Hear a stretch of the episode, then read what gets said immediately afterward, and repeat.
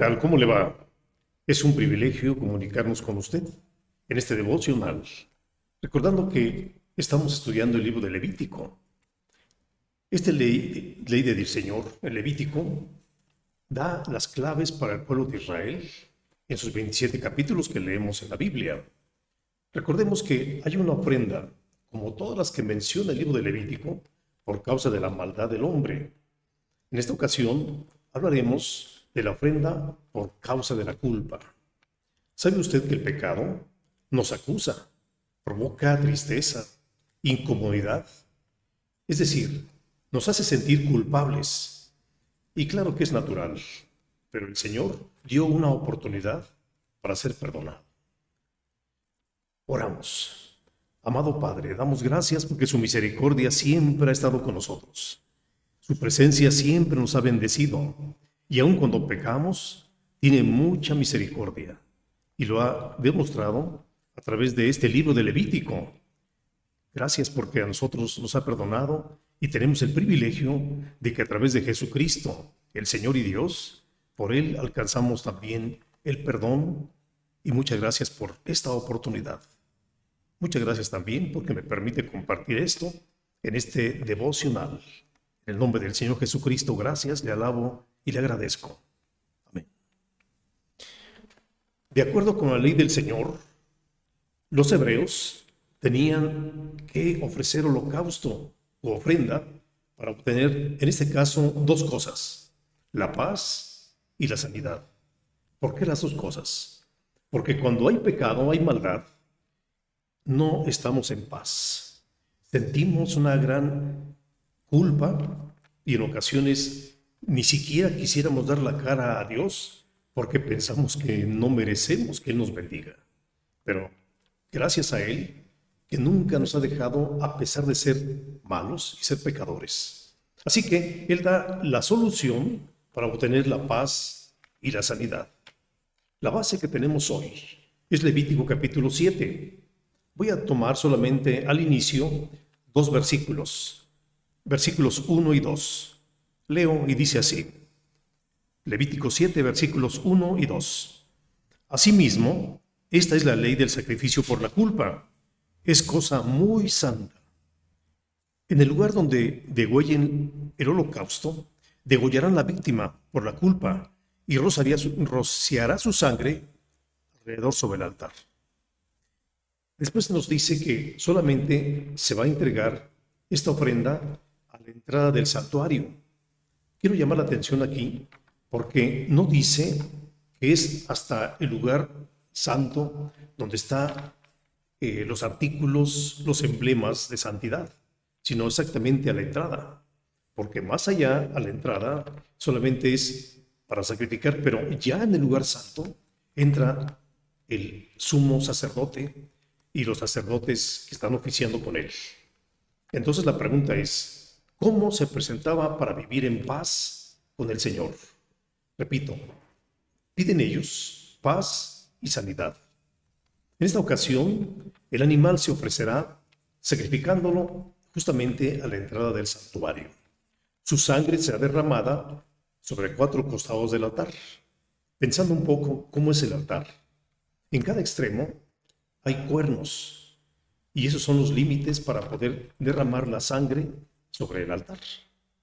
Ahora, el sacerdote oficiante quemará la cola, los intestinos, los riñones, parte del hígado y la grasa. Y por ser cosa muy especial, lo comerán los otros sacerdotes. Ellos recibirán lo que se empape con aceite. El oficiante comerá la piel y lo cocido. Note, note algo importante aquí. Tiene un lugar el sacerdote oficiante y los acompañantes que son también sacerdotes. Hay una nota importante también. Todo se comerá el mismo día. Y si quedara algo, entonces se comerá al día siguiente. Pero ya al tercer día, todo será quemado. No está permitido. En segundo lugar, ¿Cómo se presentaba para pedir sanidad? Porque también hemos visto que el pecado provoca enfermedad. Bueno, actualmente ocurre lo mismo. Entregaban harina y panes sin levadura, amasados con aceite. Otros panes se entregaban con levadura. El oficiante tomaba parte de ello y había dos reglas. Una, al comerse el tercer día, note esto, es muy importante. Al comerse esto, notamos que eh, esta, esta levadura amasada con aceite y otros panes con levadura no tenía que comerse el tercer día, lo habíamos dicho antes. Se anulaba porque era considerado pecado. Pero la segunda regla dice, el pecador, es exactamente que comió esto el tercer día, era expulsado del pueblo. A ese grado llegaba el pecado de alguien que había cometido pecado. Por un momento piense lo que le estoy diciendo por la ley de Moisés. Este libro enseña que el pecado sí se pagaba y había que quitar la culpa. Ahora, hay otras reglas más. De todo lo presentado, el pueblo no debería de comer grasa de ningún animal. Aquí le hablo del toro, de la cabra. Pero quien lo consumía sería expulsado del pueblo. Otra vez vemos realmente lo serio que es el permanecer como la gente quisiera. Aquí no es como la gente quiera, sino es como Dios lo ha dicho. Tampoco deberían comer sangre de ningún animal, ni comer carne con sangre. Quien desobedecía sería expulsado del pueblo. Reglas muy estrictas, reglas que quisiera, quizá debemos verlas con mucho cuidado para quienes pidieran sanidad. Entonces con sus propias manos llevarán su ofrenda, que es para quemarse frente al altar, que era el pecho y grasa, y la ofrecían en una ceremonia precisamente para que Dios aceptara su ofrenda. El sacerdote oficiante quemaba la grasa. Él debería tomar el pecho y lo dará a los demás sacerdotes. La pierna derecha la tomará el oficiante para él. Entonces note que está repartido lo que ellos entregan entre él y los sacerdotes. Hasta aquí podemos ver que la ley de mosaica, podríamos decir hoy que es muy estricta. Sin embargo, creo que Dios no ha cambiado. Él no ha cambiado por nada. Estas instrucciones les dio el Altísimo al siervo Moisés estando en el monte Sinaí. Quisiera hacer una aclaración aquí. Si estas leyes hoy se aplicaran en el pueblo del Señor, yo en este caso me refiero a lo que es la iglesia del Señor Jesucristo, si esto se aplicara hoy, ¿cómo cree que quedaríamos los que somos parte de este pueblo escogido por el Señor? ¿Cómo se imagina que el Señor nos pida que de alguna manera estemos quitando nuestra culpa? Pero qué bueno que vino Jesucristo a la tierra.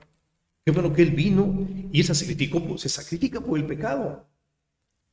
Anteriormente, en los capítulos anteriores de Levítico, sobre todo el capítulo 1, mencionaba que debe de ser animal sacrificado, pero sin mancha y sin ningún defecto. Jesucristo cuando viene a la tierra es el cordero que fue sacrificado sin ningún pecado, sin ninguna maldad sin ningún error en su vida. Él es el que paga el precio por los pecadores ahora nosotros. Quiero comentarle también que aunque se enseña por parte del psicoanálisis que hay tres tipos de culpas, la real, la existencial y la neurótica, yo solamente le digo, el pecado sigue siendo pecado y ante Dios no es bien visto cuando cometemos un error. Deseo que Dios le bendiga, Dios le fortalezca y siga estudiando esta ley, porque Cristo vino a superar esta ley mosaica. Deseo bendición para usted y la paz sea con usted ahora y siempre.